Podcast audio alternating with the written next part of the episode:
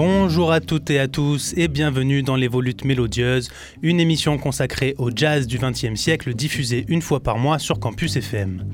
Dans chaque épisode, je vous fais découvrir la musique d'un ou d'une artiste de la scène jazz du siècle dernier au travers d'une période bien précise de sa carrière. Et entre chaque extrait musical, je vous parle de la vie de cet artiste afin que vous en appreniez plus sur cette personne et sur le mode de vie des jazzmen et des jazzwomen du XXe siècle. Vous pouvez retrouver chaque émission de cette saison le lendemain de sa diffusion sur le Mixcloud de Campus FM, ainsi que sur les plateformes Spotify et encore sous le nom Les Volutes Mélodieuses. Ce mois-ci, on s'intéresse à la première dame du jazz qui a pendant longtemps été la seule et qui, selon certains spécialistes, serait même la femme la plus importante de l'histoire de cette musique, tant elle a contribué à tous les courants qui l'ont parcouru. Je parle ici de la grande pianiste Mary-Lou Williams.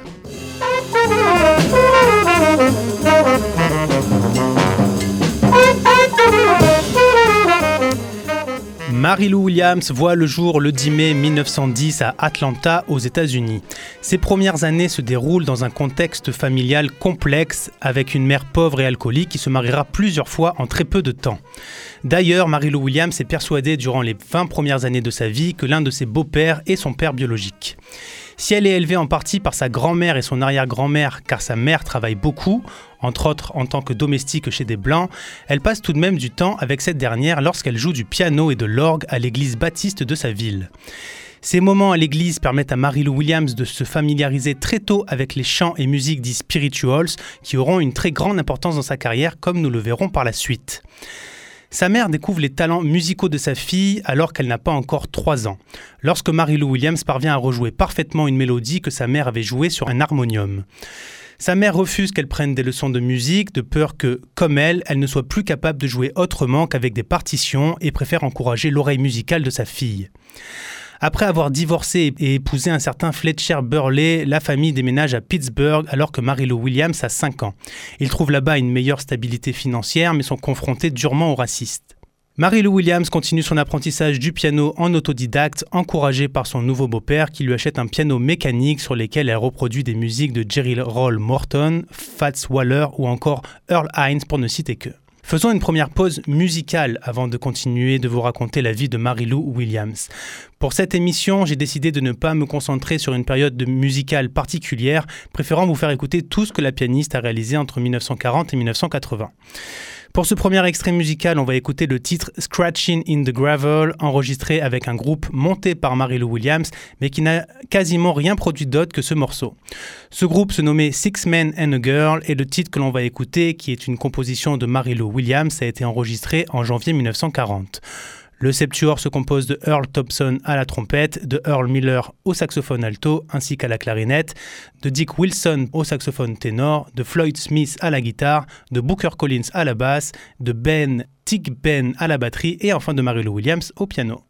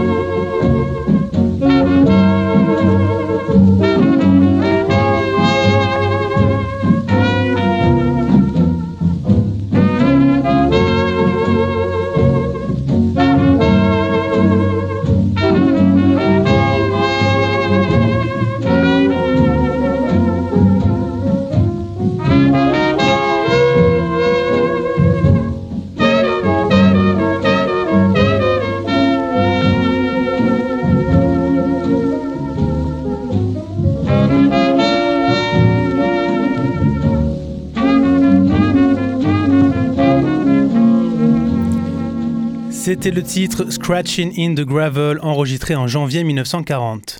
Si vous nous rejoignez, cet épisode est consacré à la pianiste Mary-Lou Williams et juste avant cette pause musicale, on parlait de son enfance et de son apprentissage du piano grâce au disque des grands noms du jazz de l'époque. Dès l'âge de 6 ans, elle gagne de l'argent en jouant à des fêtes. C'est là qu'elle se fait remarquer par les musiciens d'Earl Hines qui l'emmènent à des jam sessions dans lesquelles elle côtoie des professionnels qui lui donnent des conseils. Et c'est là également qu'elle découvre la pianiste de blues Lovie Austin que Mary-Lou Williams citera comme étant sa plus grande influence. En 1922, à l'âge de 12 ans, Mary-Lou Williams devient professionnelle malgré son incapacité à lire la musique, comblant ce manque en reproduisant ce qu'elle entend grâce à son oreille absolue.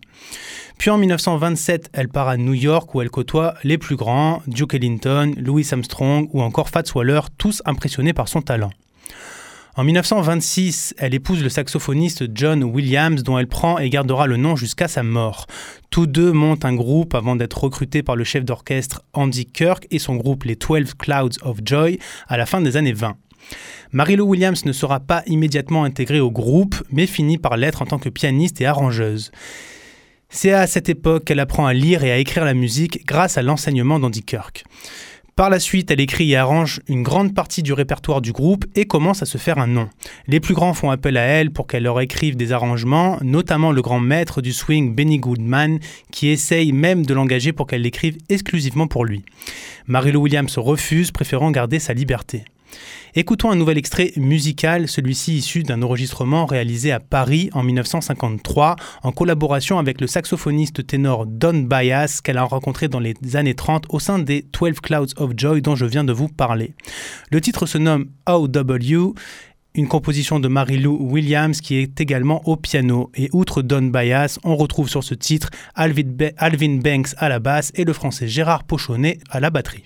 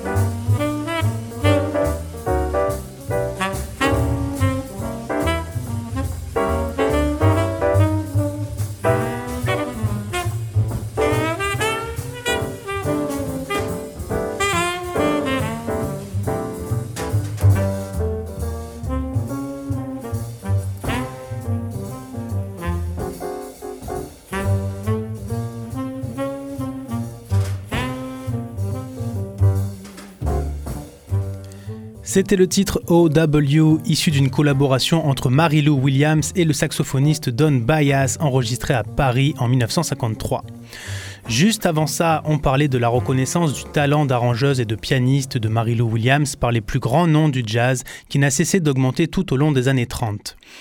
En 1940, la pianiste divorce de John Williams, puis en 1942, elle quitte également le groupe d'Andy Kirk, au sein desquels elle disait s'ennuyer, tellement même qu'elle avoua avoir parfois joué uniquement d'une seule main lors des concerts. À cette époque, un nouveau style de jazz appelé bebop émerge à New York.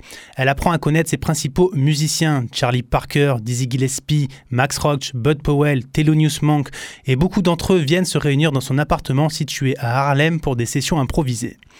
Le batteur Art Blakey l'encourage à former son propre combo, ce qu'elle fait avec celui qui deviendra son second mari, le trompettiste Harold Baker. Cette union est cependant de courte durée, tout comme le groupe qu'elle fonde.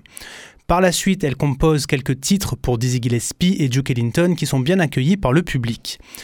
En 1945, Mary-Lou Williams compose sa première grande œuvre, nommée Zodiac Suite, inspirée par un livre d'astrologie qu'elle lisait à l'époque. Elle décide de composer 12 morceaux, un pour chaque signe, en s'inspirant des musiciens qu'elle connaît ou a connus et qui sont nés sous ces signes. Le disque enregistré est un succès, mais lorsque Mary-Lou Williams décide de monter un spectacle autour de ce projet au Town Hall de New York, avec un big band l'accompagnant elle et le grand saxophoniste Ben Webster, le manque de répétition et quelques erreurs commises par la pianiste dans les partitions font très mal tourner la représentation. Le concert reçoit des critiques mitigées et Marilou Williams en est tellement affectée qu'elle en tombe malade durant toute une semaine. Écoutons un nouvel extrait musical, cette fois-ci issu du projet le plus connu de Mary-Lou Williams, l'album Black Christ of the Andes, enregistré en 1963, un opus qui mêle les genres comme le spiritual, le blues, le gospel et le jazz. Cette œuvre est inspirée par Martin de Porres, le premier saint d'origine africaine de l'église catholique romaine qui a été canonisé par le pape Jean XXIII la même année de l'enregistrement. Le titre que l'on va écouter se nomme It Ain't Necessarily So, un morceau issu du célèbre opéra Porgy, and Bess composé par les frères Gershwin, dans lequel Mary-Lou Williams est totalement incroyable tant son toucher est délicat. Mis à part la pianiste, on retrouve ici Ben Tucker à la basse et Percy Bryce à la batterie.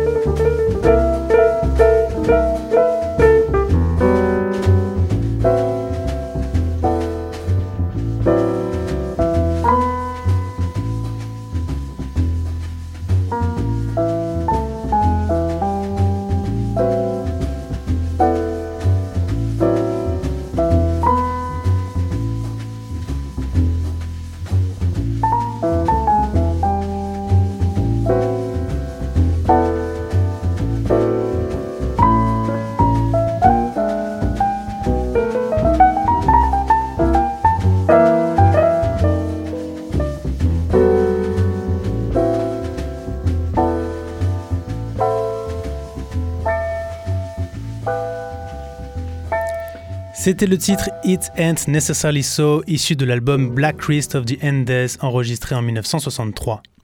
Juste avant ce titre, on s'était arrêté aux années 40 et à la première grande œuvre de Mary-Lou Williams, qui s'est malheureusement soldée par un concert qui frôla la catastrophe. À cette époque, elle anime aussi sa propre émission de radio, le Marilou Williams Piano Workshop, dans laquelle elle convie particulièrement des artistes de la scène bebop. Et à côté de ses projets et de ceux dont on a parlé précédemment, elle se produit également très régulièrement aux deux cafés Society de Greenwich Village, souvent face à des foules entières comprenant souvent des artistes, écrivains et stars de cinéma de l'époque. Malgré ce succès, Marilou Williams est fatiguée de ce mode de vie new-yorkais. Elle fait face à des problèmes financiers, souvent escroqués par des managers, des agents ou des musiciens, profitant qu'elle soit l'une des rares femmes de l'industrie musicale. Elle accepte alors un engagement au Royaume-Uni en 1952 et finit par s'installer à Paris sur la rive gauche. C'est là qu'elle retrouve Don Bias, connu dans les années 30 avec lequel elle enregistre l'album dont nous avons écouté un extrait un peu plus tôt. Elle côtoie également d'autres musiciens, notamment le pianiste Garland Wilson, connu pour avoir joué avec Django Reinhardt et qui devient un ami très proche. Et lorsque ce dernier décède en 1954, Williams est totalement déprimé et décide de rentrer aux États-Unis. Une fois rentrée, elle annonce se retirer du jazz et se convertit au catholicisme dans lequel elle trouve un nouveau refuge. Un an plus tard, en 1955, c'est le décès de Charlie Parker qui lui fait beaucoup de mal. Marquée par la mort du saxophoniste à seulement 34 ans à cause de ses nombreuses addictions, elle crée la fondation Bel Canto pour aider les musiciens de la région de New York ayant des problèmes de toxicomanie et gère personnellement la friperie qui la finance. À cette époque, elle est beaucoup aidée par le trompettiste Dizzy Gillespie et sa femme, ainsi que par deux pasteurs qu'elle côtoie souvent. Ce sont ces quatre personnes qui l'incitent à reprendre la musique. Elle fonde alors son propre label, appelé Marie Records, le premier créé par une femme, puis remonte sur scène en 1957 avec le big band de Dizzy Gillespie au Newport Jazz Festival, lors duquel elle joue trois extraits de son œuvre Zodiac. Écoutons un nouveau morceau, celui-ci issu de l'album Zoning, conçu en 1974. Vous allez entendre dans ce titre nommé Rosa May à quel point Marilou Williams était constamment à la page. La pianiste était âgée de 64 ans lors de, cet enregistrement et son jeu continuait d'évoluer comme vous allez l'entendre avec ce titre aux sonorités funk qu'elle a, a elle-même composé. Elle est accompagnée ici de deux musiciens ayant joué avec les plus grands, le bassiste Bob Crenshaw et le batteur Mickey Rocker. Thank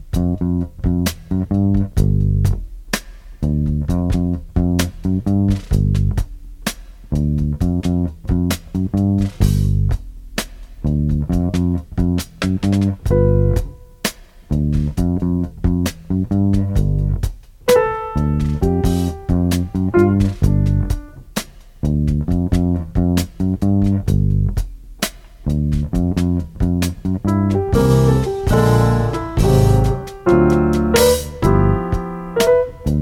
Mm-hmm.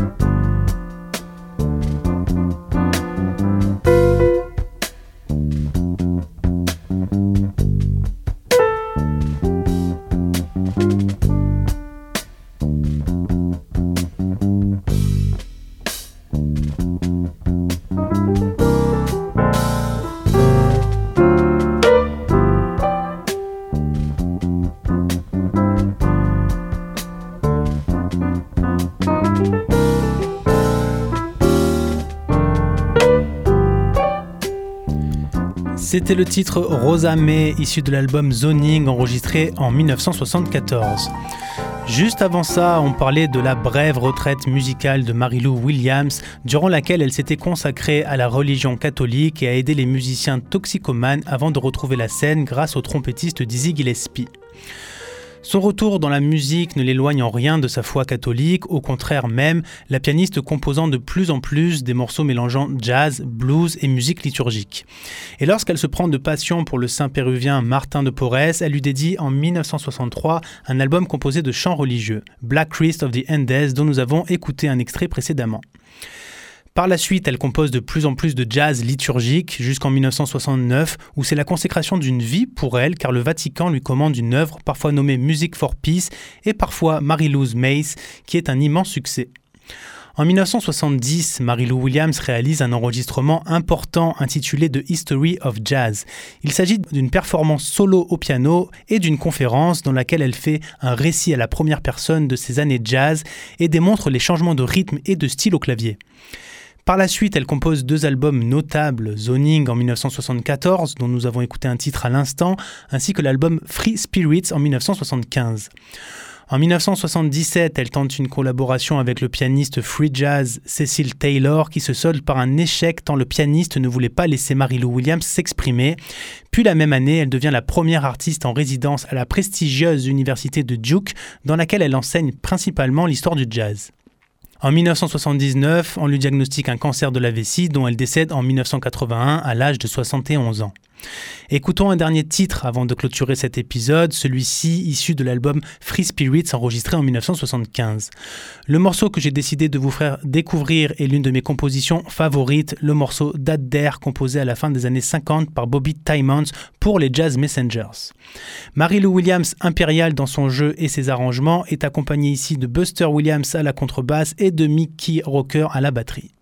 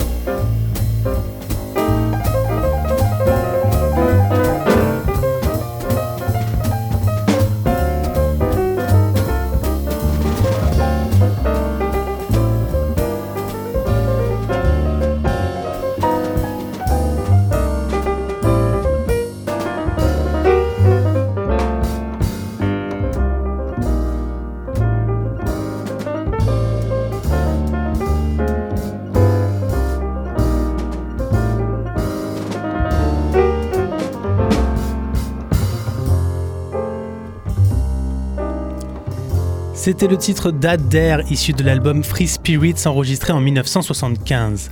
C'est la fin de cet épisode consacré à la pianiste Mary-Lou Williams.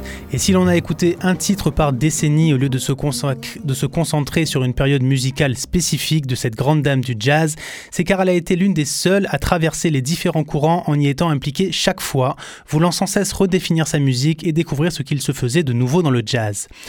Vous pourrez retrouver le replay de l'émission dès demain sur le Mixcloud de Campus FM et sur les plateformes de streaming Encore et Spotify sous le nom Les Volutes Mélodieuses.